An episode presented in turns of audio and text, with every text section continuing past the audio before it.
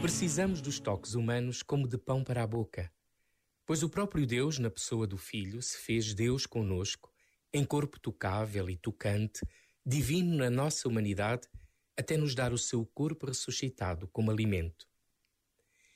E dos primeiros toques recebidos de Maria e José e a eles dados, a todos os outros, como os do Evangelho de hoje, Jesus revela o sagrado que o nosso corpo é expressão profunda de vida e de amor.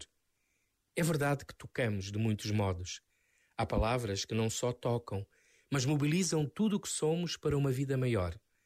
Há olhares e sorrisos capazes até de atravessar as máscaras que acendem fogueiras e fazem brotar nascentes nos desertos da alma.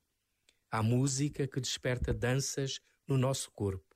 Há silêncios que oferecem paz e confiança.